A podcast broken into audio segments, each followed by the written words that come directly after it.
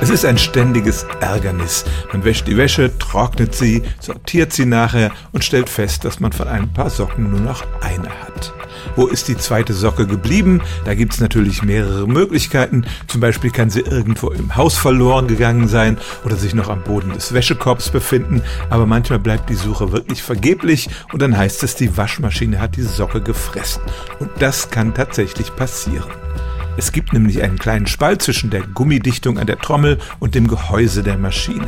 Und da kann die Socke, aber auch zum Beispiel ein Damenslip regelrecht reingezogen werden.